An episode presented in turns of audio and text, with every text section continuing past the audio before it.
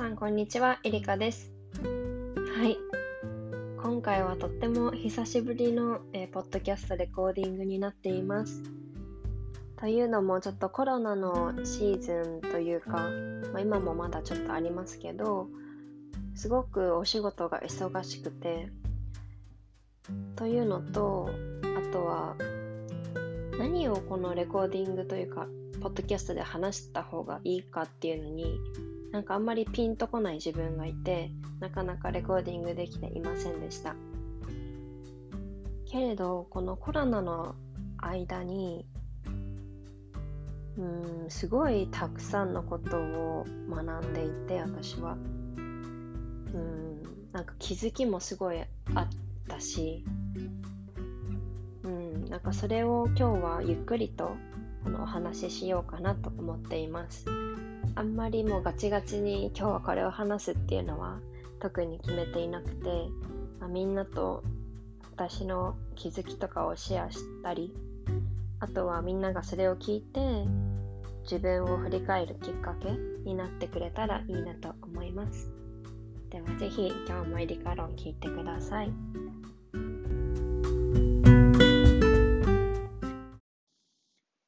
もう2020年もあと本当に今10月なので11、12、2ヶ月ぐらいで終わりを迎えますね。うん。今年は本当にね、コロナもあったし、世界的に同じ、同じ状況というかコロナっていうね、あの、ウイルスが発生して、感染予防したっていう、みんな世界が同じような体験をしてるって、すごいことだよね。日本だけで共有できることじゃなくて、世界中で起こってること。うん。で、こんなに大きいことが起こるって多分、人生でなかなかないし、すごい年だったと思います。うん。まあ、思いますというか、まだ2ヶ月もあるので、また何か嬉しいこととか、まあ、悲しいこともあるかもしれないけど、今年皆さん、今までどんな日々を過ごしてましたか？まあ、リモートワークの方もいたり、あとは学校でもね、やっぱ直接、あの、キャンバスに行くっていうよりは、キャンバスだって、キャンパスに行く。ってよりは、オンラインの授業の子もいたし、あとは海外、アメリカに留学行ってた私の友達とかも帰ってきて、あの、でも向こうの大学に通ってる子なので、あの、オンラインで授業、日本で受けてたりしてますね。うん。でも、うん、お仕事によっては、ちゃんと現場に行かないといけないこともあると思います。うん、私はリモートワークが結構多くて、もともとリモートワーク推奨の会社でもあるんですけど、今2つのカンパニーで働いていて、大きく言えばマーケティングだったり広告関連です。うん。で、まあコロナの中では結構東京の都市部にオフィスがあるので、あまり行かないようにしていて、うん、ちょっと収まってきて、あの、打ち合わせがいっぱいある日は行ったりしています。で、そう、すごいお仕事が忙しいって冒頭で話したんですけど、本当にそれはありがたいことだなと思っています。このコロナの中でね。うん。で、そのやっぱビジネスのあり方とかも考えるし、やっぱこうやってコロナになったり何か事象が起きた時に、やっぱり影響を受ける会社もすごく多いし、うん、まあそこで自分たちが何をできるか何したいかでもあるんだけど、うん。で、ますますそのコロナの影響でオンライン化が進んだじゃないですか。その、例えば、 Zoom とかも、 Zoom のみとか増えたし、あと、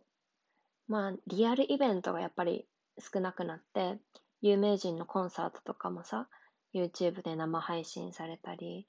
やっぱデジタルにすごい、もっともっとみんなが寄り添うようになってるよね。はい。で、私はさっき学んだことがいっぱいあるって言ったんだけど、本当にいっぱいあって 今日はちょっともうフリーにゆっくり話します。で、一つ今、私今家からレコーディングをしています。自分のお部屋から。でね、もうコロナの前と今でお部屋を見てすごく変わってるのは緑が多くなったことです。もうね、家で仕事やっぱりいっぱいするとなると、お部屋の空間ってやっぱり大事になるじゃないですか。で、結構、まあオフィスチェアとかオフィスのもの、インテリア結構売れてるらしいんだけど、コロナに入って。私は本当もともと緑が大好きなんです。で、すごい都会のもうオフィスビルばっかりのところっていうよりは、まあ、そういうエネルギーも私必要だけど、前々オーストラリアのあのレコーディングもしましたが、結構緑ある場所がすごい好きです。オーストラリアもすごい緑あってよかった。で、今、モンステラっていう観葉植物を飼っています。いつも観葉植物飼っていますって言っちゃうんですけど、育てていますですよね。飼っていますって言えるね。飼う。ペットは飼うって言うけど。まあ、そのぐらい愛情を育ててる、ん？愛情を注いでるということです。そして、そのモンステラって葉っぱが大きい葉っぱで、私、あの、緑でも葉っぱが大きいものがすごい好きなんですよ。それがあって、お部屋に入れて、すごい今、もうなんか最初17つぐらい葉っぱがあったんですけど、今もう30ちょっと葉っぱ出てきて、えっとね、立った時に腰ぐらいまでは高さがあるぐらい、結構大きいんですけど、で、もっともっと生えてくるから、すごい楽しみだし、うん、なんか育てるのも楽しいし、毎日霧吹きをして、おはようとか言ってます。で、その他にも、1、2つ、まあ、ち小さめというか、まあ、机に置くサイズの緑の観葉植物と、あとは、ちょっとなんていうのかな、すごい長い葉っぱを大きい透明の花瓶に入れて刺してて、そこにお花、黄色と白のお花を今入れてます。で、昨日そうお花屋さんに行って、お花も欲しいと思って、あの、今秋なんですけど、秋の七草の一つにあるなでしこっていう、ちょっと柔らかい、本当にピンク、すごい優しくなるような気持ちがするピンクの花を買ってきて、ちょっとだけ、あの、これは？二輪。二輪でもいっぱい花がついてるんですけど、机の上に飾っています。で、こういうすごいやっぱり癒しを求めるようになりました。うん。なんでだろう。でも外に行くとやっぱり緑あるところとか行けるけど、室内だとやっぱり人工物が 多いというか、まあ、建物も人工物だけど、自然なもの、そのベッドとかさ、机とかも人まあ人工っていうか、木からできていたとしても作られてるじゃない？まあ木、木はいいのかな？木はすごい好きだから私お部屋にいっぱいあるんですけど、いっぱいあるっていうのは本棚が木だったりね。机が木だったりでできていたり。でもやっぱりそういう、なんていうのかな、もっと自然に触れ合いたいってなる。でやっぱりそのニーズってすごいね、この配下で、コロナの中で、みんなそれ思ってると思うんだよね。あのー、ある大きな広告代理店と PR 会社が出した、あのー、コロナ禍のニーズの、えっと、分析調査みたいなのがあって、資料に、資料で読んだんですけど、やっぱり本当に大自然に触れ合いたいとか、自分を解放したいっていうニーズがコロナの中ですごい増えてて、まあそりゃそうだろうって思うんだけど、私もそうだし。でも本当にやっぱりどれだけその自然とかいうものが、うん、本来もすごい昔の私たちの先祖の先祖のもう昔の人をたどれば自然と一緒に共存してたわけで暮らしててだから人間は本能的にね自然を求めたりすると思うんですよ。で自分を解放したいっていう感覚もすごい今あると思うんですよね。自分を解放っていうとなんかすごい硬く聞こえるけど、もう旅に出たいとか、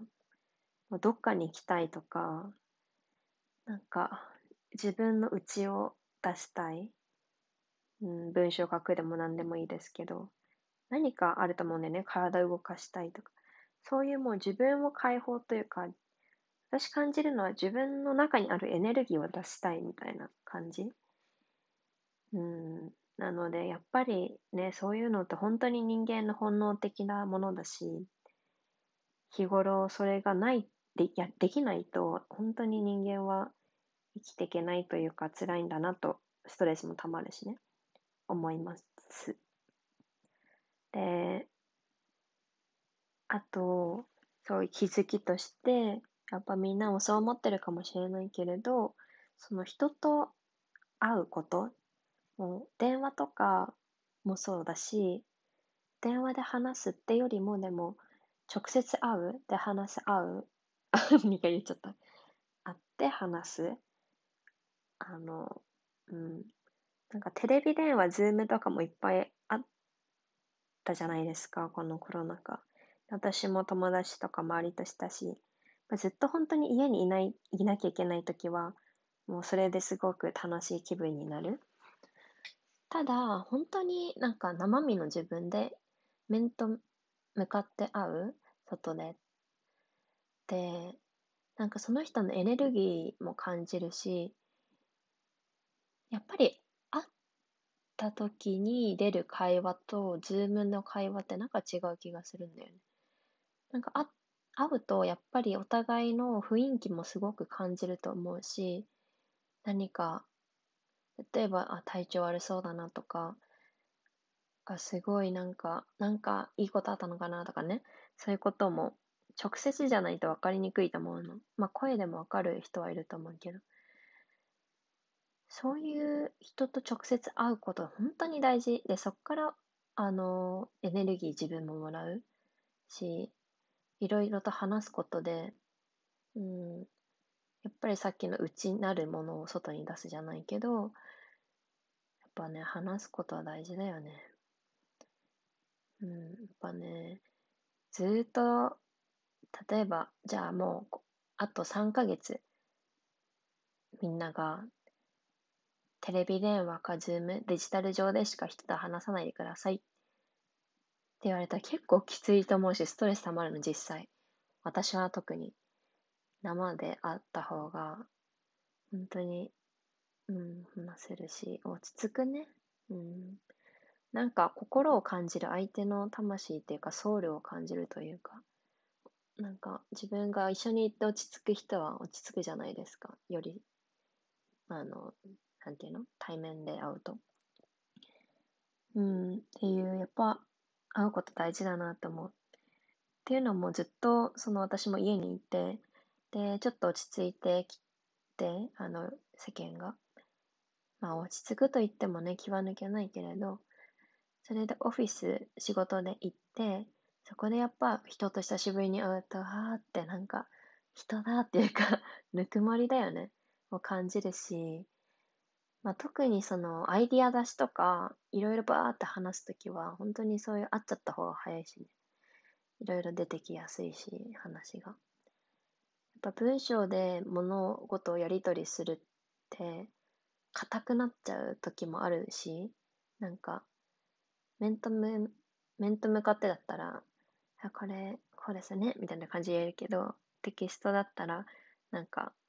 雰囲声とトーンとかが伝わりにくいじゃない？なんとか丸びっくりマークか絵文字とかで表現するぐらいだから、ふい明るさをテキストでは。うん。なのでそこもね、違うよね。で、私ラジオこれをやっているっていうのも、声でやっぱり伝えるじゃないですか。で、この話してる内容、例えば、あの、今聞いてくださってる方々が文章あので読んだら、あの、なんかめっちゃつまんないと思うし、なんか、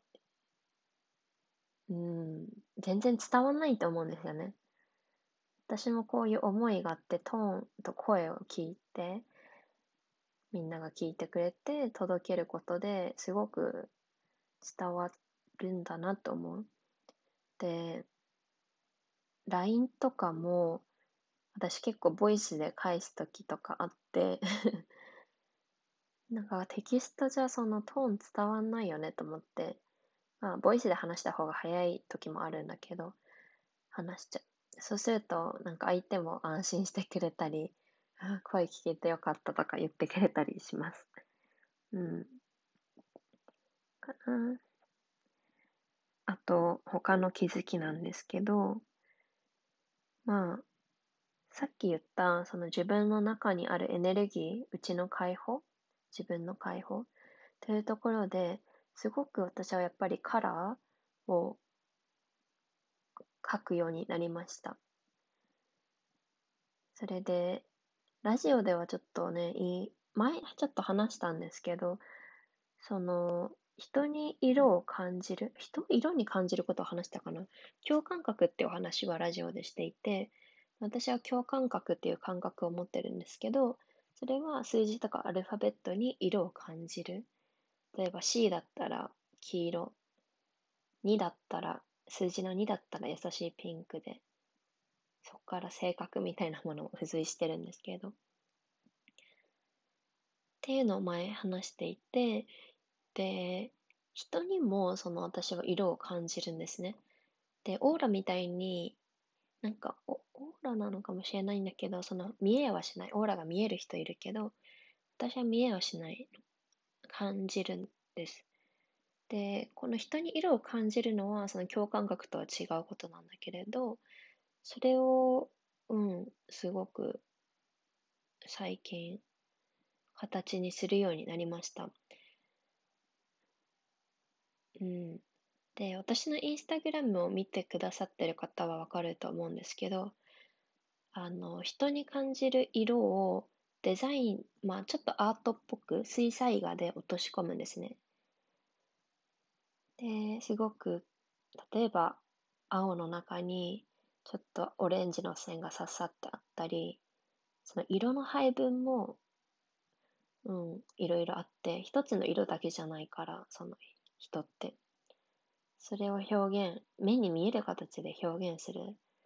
ことをしています、最近。よかったら私のインスタグラムから見てください。あインスタグラムは、えっと、エリカアンダーバー東京ガールです。erika アンダーバー tokyo tokyo うん o girl です。なんか東京ガールって ね、わかりやすくそうつけたんですけど、最近これ、これでいいのかな？なんか恥ずかしいっていうか、海外の方が見たら東京ガール、面白いな、みたいな感じなのかな？でもね、アカウント名変えると、全部ね、メンションしてくれてた人とかタグ付けとかも全部消えちゃうし、っていう感じだけど。はい、それはさておき。それを除いてくれるといろんな人の、人に感じる色を描いています。で、これが今 T シャツ、T シャツで欲しいって言ってくれた人には T シャツで渡すようにしていたり、トートバッグにしたりしています。で、オーダーがあればそれを作っています。まあ、それは本当に趣味というか傍らやってるですごくやっぱり嬉しいのは、その色を、その人の色を、例えば今聞いてくれくださってるあなたの色をプレゼントするんですよ、あなたに。そうするとやっぱりなんか嬉しいし、その、あ、自分こういう、で、その色にもそれぞれ意味があるの。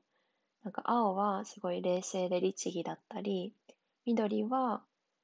平和し、平和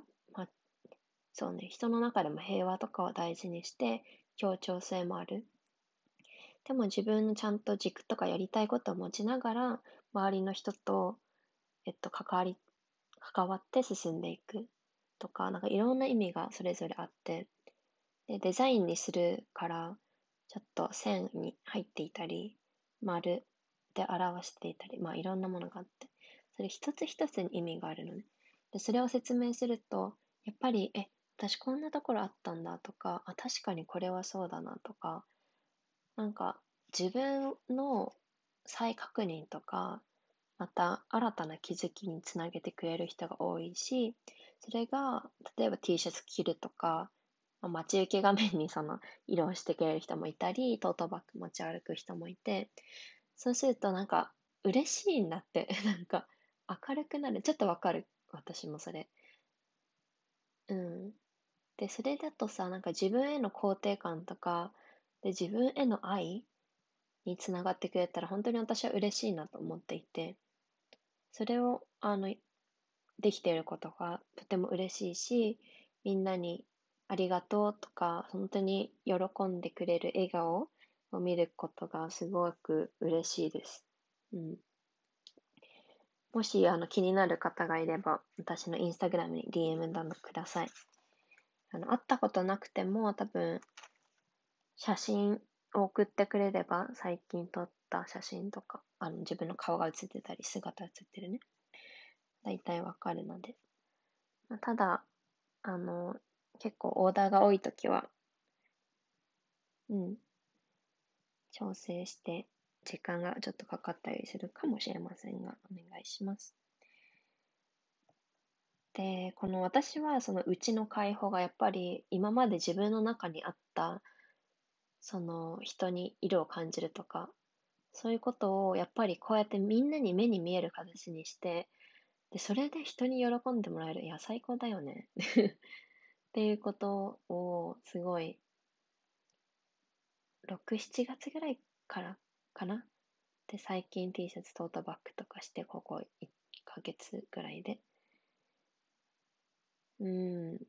なんかそうできたことがとてもあり、嬉しい。ありがたい。で、私にとってはそれがカラーだったんですけど、みんなにとっては何でしょうかなんか、うん、自分で自分を知るってことってとっても大事だよね。その、私は人に色を感じるとか、そのさっき言った数字に色を感じるとか、なんか本当に、なんていうのかな、本当に内にあったもので、別に人にあんまり話したこともなくて、それを。で、別に私がそういうことを特別だと思ってなかった。みんなそう感じるのかなというか、意識もしていなくて。でもそれを人にちょっとなんか話すことがあったり、やっぱ色がもともと色の組み合わせとかが好きだったりして、なんか巡り巡ってこういう形になったんだよね。だからまずは自分で意外とその自分の中にあるものって特別なものだったりする。他の人にはない才能だったり、感覚だったり、目に見えないものなんだよ。うん。目に見えないものを発掘するって、だから自分をね、ちゃんとしっかり自分で見て寄り添うことが大事だよね。なのでみんなもそういう内の解放とか、内なるものを外に表現すること、ぜひやってほしいし、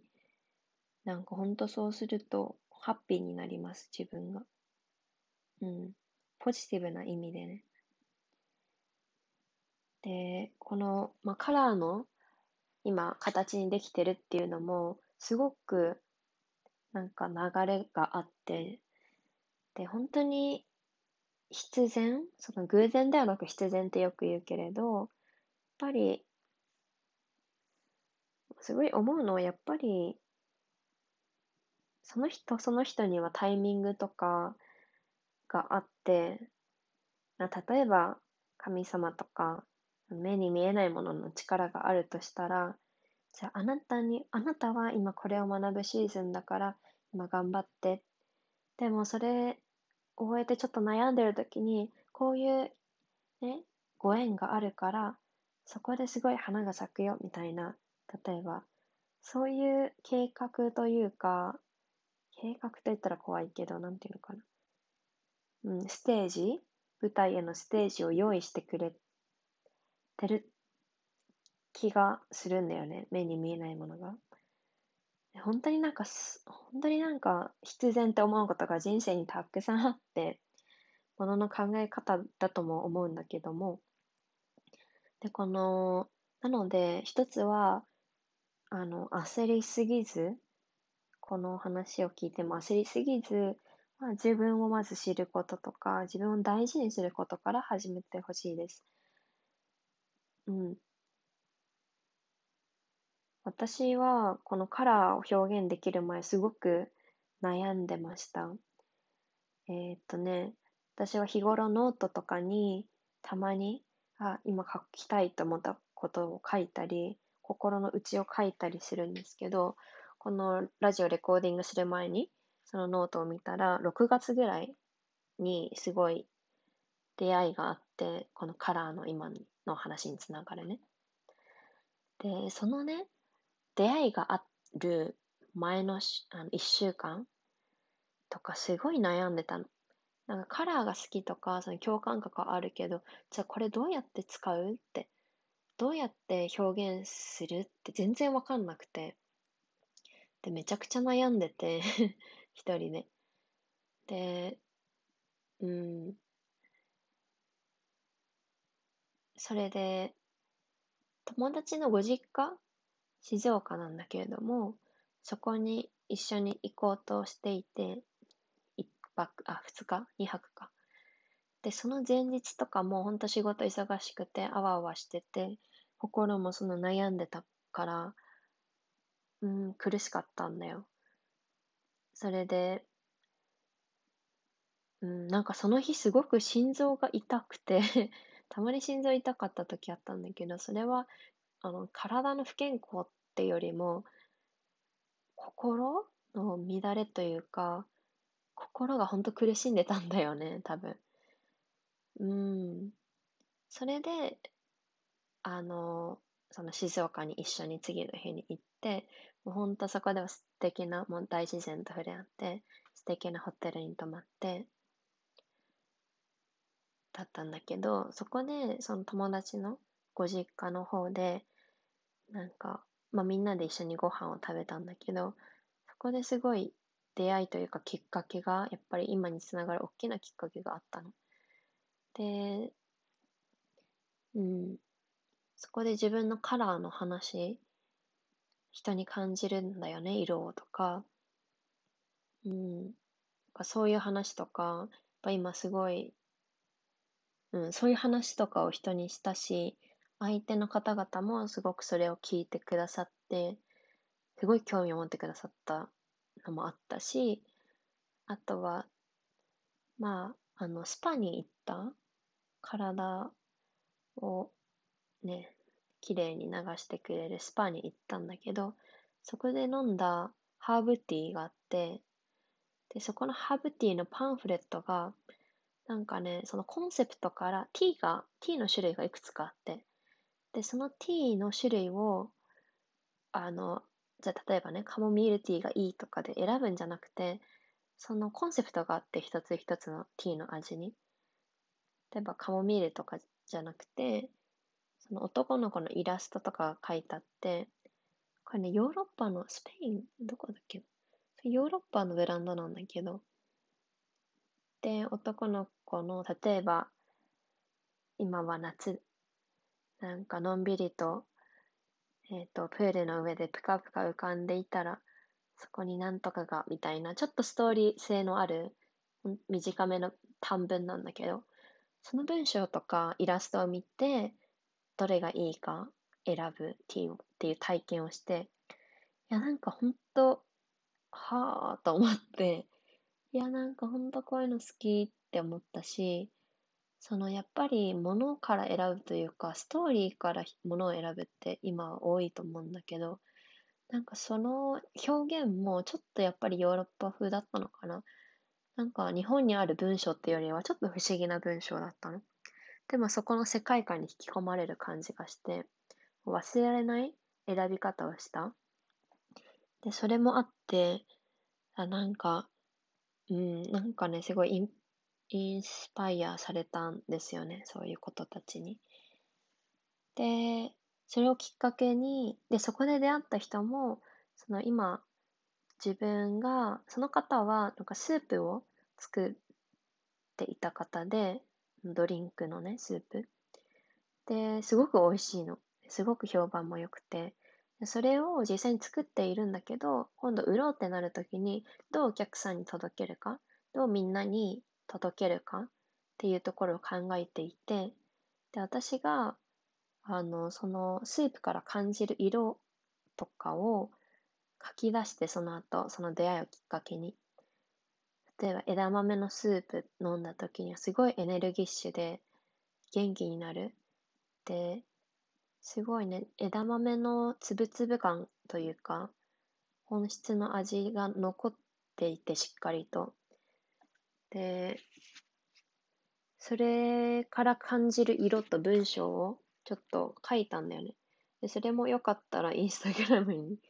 載っていて、8月10日に投稿してたんだけど、あの、ピンクのファンファンっていうもの、色と、右側に文章がある投稿です。二つが、二つ目が枝豆の文章。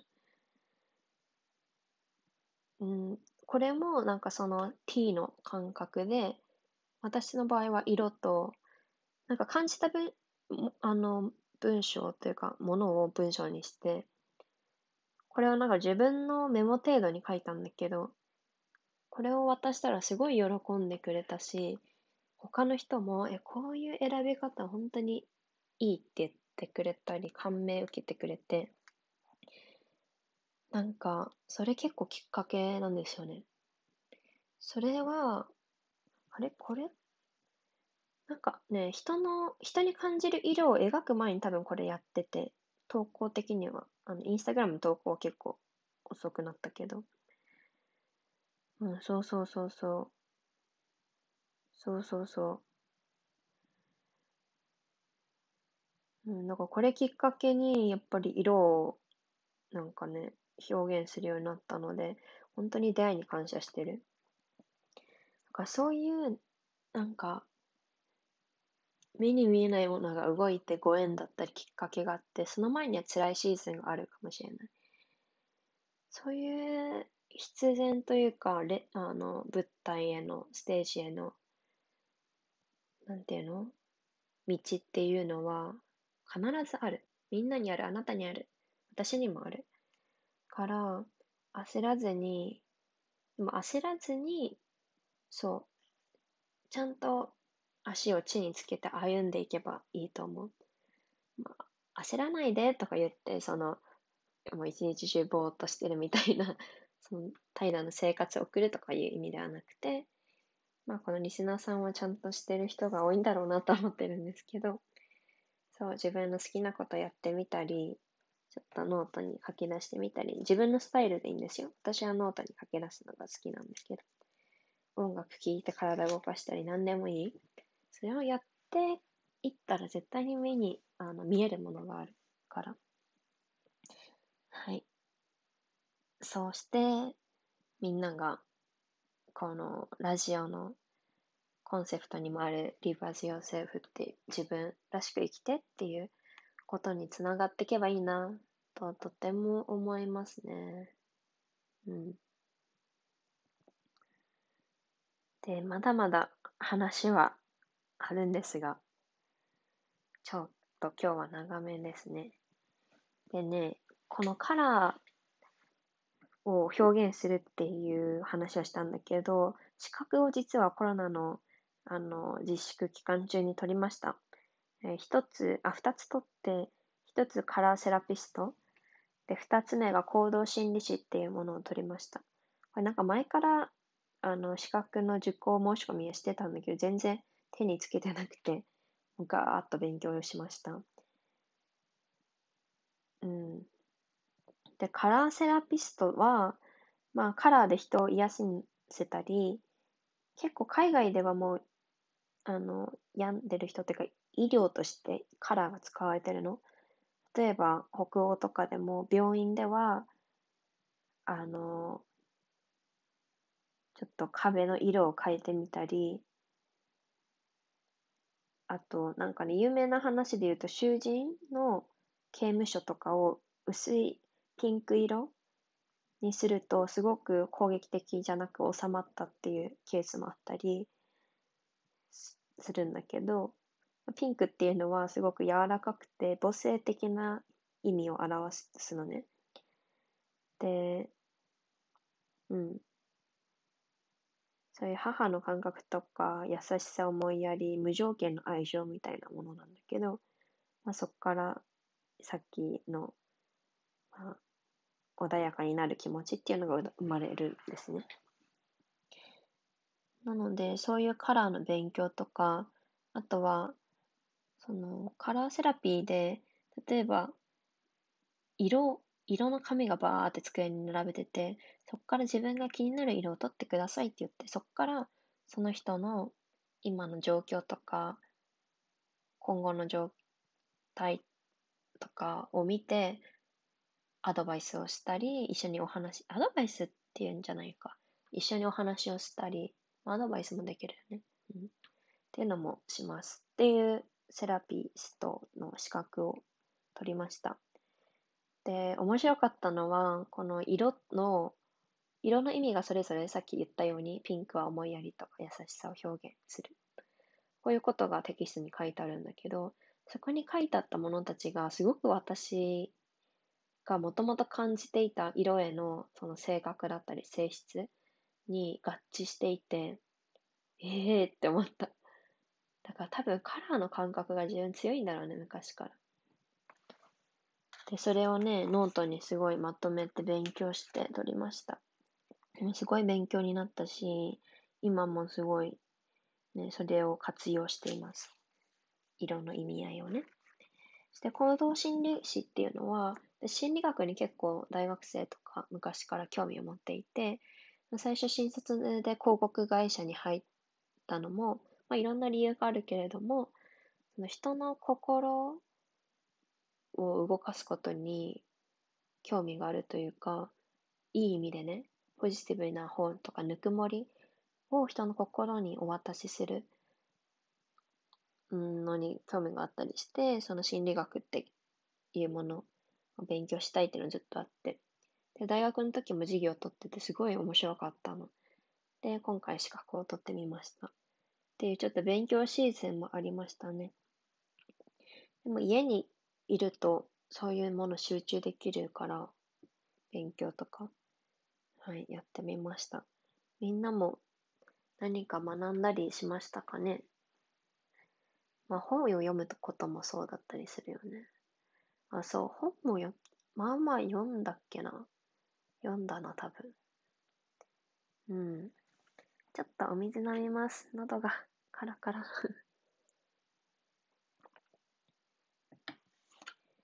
はい。っていうものも、うん。あとはね、うん、言葉がとっても好きってことに気づきました。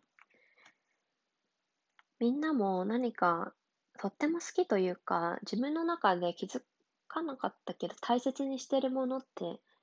あるんじゃないでしょうか。私は、うん、小さい頃言葉、なんかね、言葉で人を傷つける人を見ていて、ちっちゃい時に。で、それって良くないというか、私も傷つくし、ハッピーじゃないじゃない？で、やる必要がないじゃない？人、やる必要がないじゃない、本当に。人を言葉で傷つけるのは。多分、そういうのは自分を、そういう人は自分が攻撃されないように言葉で盾を作るというか、自分を守るっていう人もいるし、ただただもう感情がそのまま出てしまう人なんだよね。で、私もそういう時はもちろんあったけど、うん、でも傷つけるっていうの本当に嫌だなと思って。で、多分それを、それもあって、私すごく言葉を考えながら話すんですね。もしかしたらこのラジオでもそう感じてくれた人いるかもしれないんですけど、すごく話すとき頭が回転してるの。でこのラジオでは結構ゆっくり話してるから、あの、のんびり、ふふみたいな感じだけど、そう、友達と話すとき、お仕事の時とか、すごく考える。で、友達にすごい言われるのが、エリカはすごく言葉選びをするよねって。なんか言葉を大切に扱ってるって言われて、で結構いろんな人に言われてそれを、あ、そうなんだって気づいたんだよね。うん、確かにその自分、結構言葉、適切な言葉を使いたいから言葉を選んでいたりします。うん、誤解も良くないし、相手にとって。まあ、抽象的にもなりすぎず、まあ、適切な言葉を使うようにしています。それで、言葉、その表現すること、文章を書くことも最近し始めて、うちを解放したいとか、なんか今の瞬間を残しておきたいっていうので、書いてて、あ、でも文章でもすごい褒められることがあって、友達にお手紙とか、ちょっとお誕生日にマガジン、雑誌の切り抜きみたいな感じで数枚友達にプレゼントしたことがあって、その時の文章もすごい褒められて泣いてくれて、そう。だから自分、え、それまで全然ね、そんなこと思ってなくて、文章、自分の文章いいんだとかね。なので、うん。やっぱり自分に気づいてない、自分が気づいてない自分っていると思う。ってか絶対いるの。だから周りとお話をする中で気づいてくれたこと、言ってくれたことで、まあマイナスでもプラスでもそれは受け止めて、あ、意外とこんなことあるんだ、みたいな感じで、ポジティブなところはもっと、それは得意なことってことじゃん？こういうとこ素敵だよねって。例えば文章とかダンスでもいいよねとか、得意なことになるから、それが自分の好きなことだったらとてもいいことなんだよ。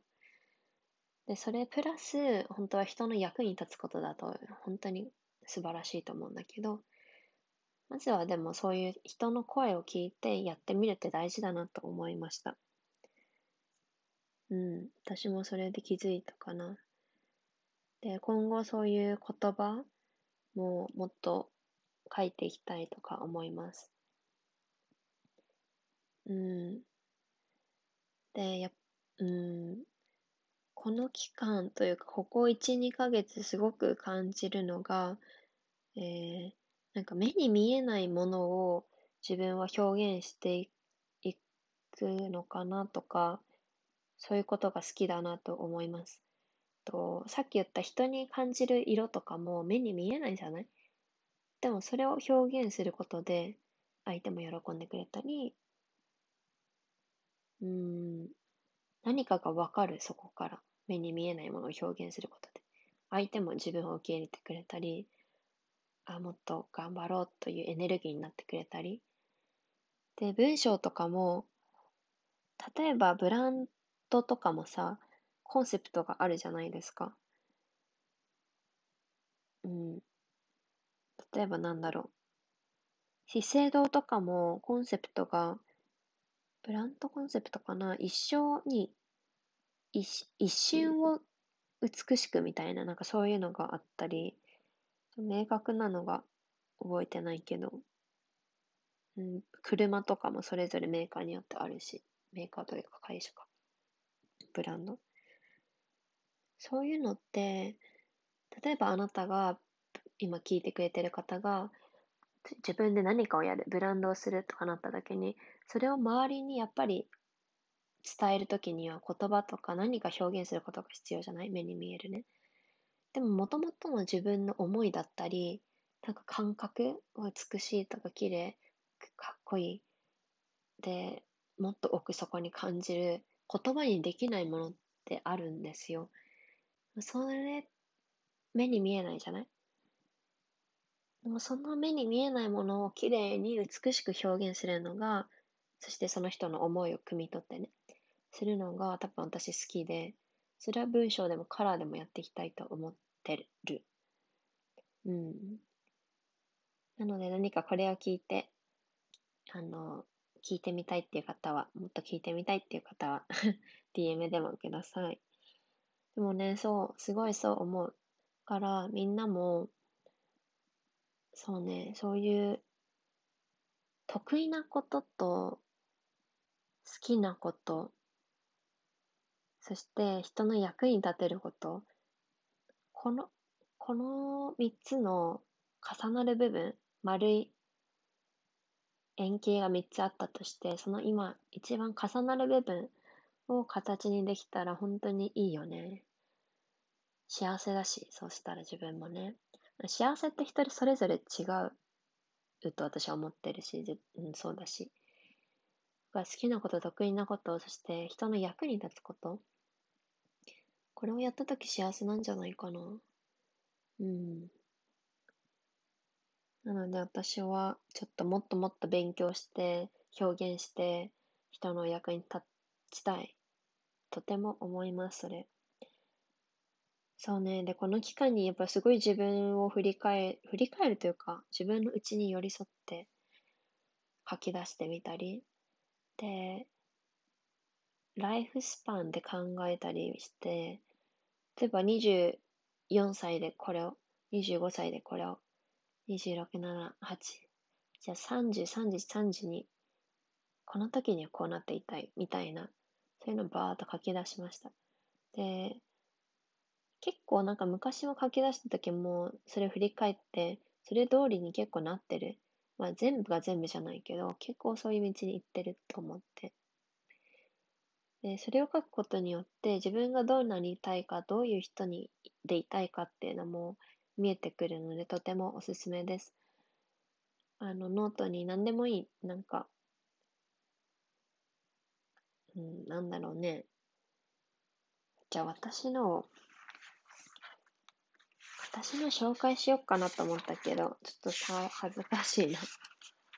でもね、さっきノート見てて、びっくりしたのが、えっとね、今年の9月まで、ちょっと待ってね。今ノートを見ています。今年の9月、今10月なので先月なんですけど、どこに書いたかな？よいしょ。はい。今年の9月までにカラーで人を癒す、そして嬉しい声をもらうって書いてあって、いや、それ実現してるやんと思って。で、11月までにカラーでコラボ T シャツとかどこかブランドかカンパニーのお手伝いって書いてあって、まあ、T シャツはもうできているし、おーって、なんか、やっぱ書いとくとこうやってさ、見直した時に、あ、できてるとか、あ、ここはもうちょっとじゃあやりたいとか思えるなんか、踏み、足のなんか踏み台というかジャンプする前の、なんていうの、うんって 踏ん張る感じに感覚が慣れるので、とてもいいと思います。で、どこかブランドカンパニーのお手伝いっていうのは、仕事内ではやってるけど、もうちょっとやりたいなから活かして、11月までか、来月か。まあ、ご縁で、こういう方々とできたらいいな。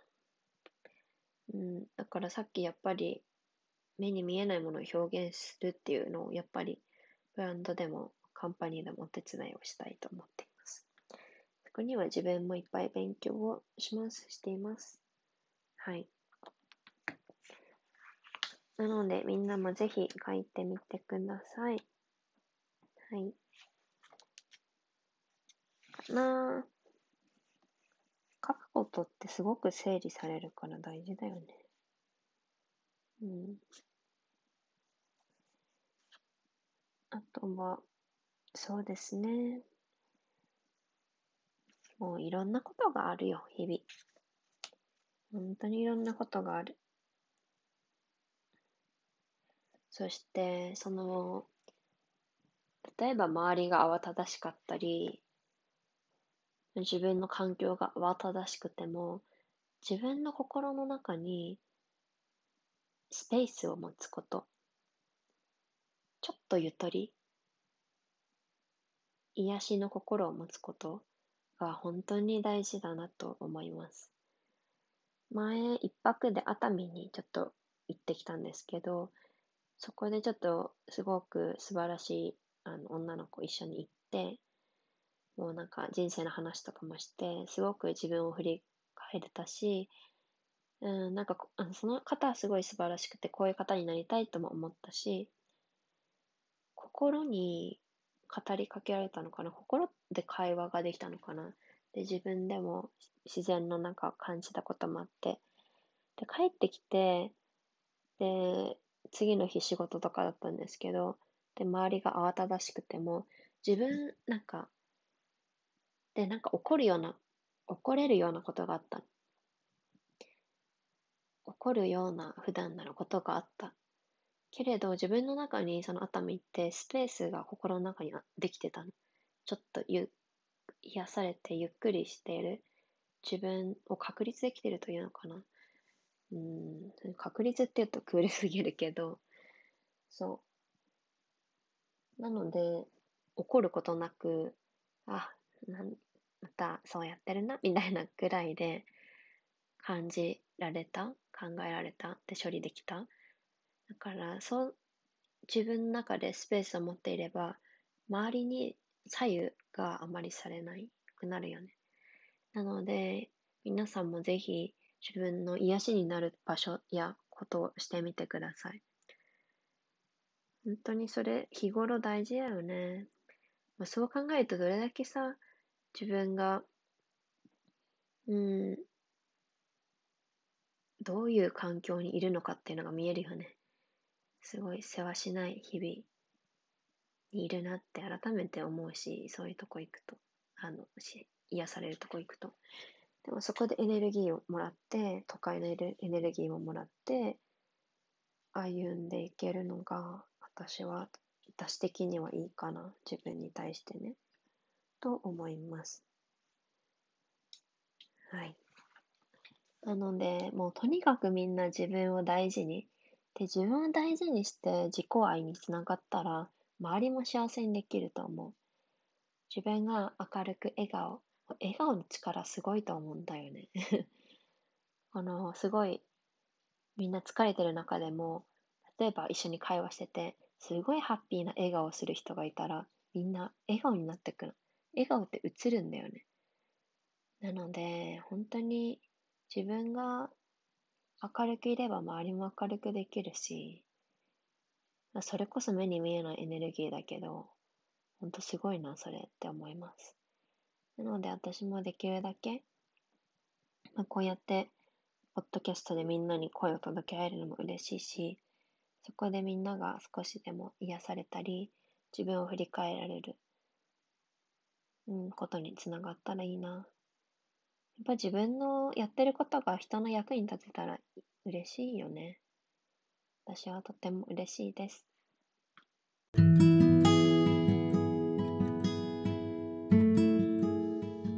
んな聞いてくれてありがとうございました。えー、今日はすごい1時間近く話して声がカラカラになってます。久しぶりに話したラジオでよかった。みんなとこうやって共有ができて。で、ポッドキャストから私を知ってくれた人がいる、いて、その方がインスタに DM を送ってくれて、何かポッドキャスト聞いてて私のものにたどり着いてくれたみたいなんですけど、すごいそういうことがあるんだと思って、結構インスタグラムのつながりでポッドキャスト聞いてくれている方が多い印象なので、でもそうやってまた新しい人がこれを聞いてくれて、ちょっとでもなんかね、こうやってなんていうのかな、つながれてることが嬉しいなと思います、とても。はい。で、よければまた他のエピソードも聞いてください。えー、あとは、ポッドキャストの、えーと、コメントぜひお待ちしています。私のポッドキャストに、えっ、と、そうね、コメントをつけられるので、ぜひ何でも書いてください。メッセージいただけたら嬉しい。あと、なんか、こういうこと話してほしいってことがあれば、コメントでもインスタでもください。はい。えー、インスタグラムはエリカアンダーバー東京ガールです。erika アンダーバー tokyo GIRL です。では今日本当にゆっくりたくさん話しました。よかった。また、うん、みんなも自分を大事に、そして素晴らしい人生をお送りしてください。またね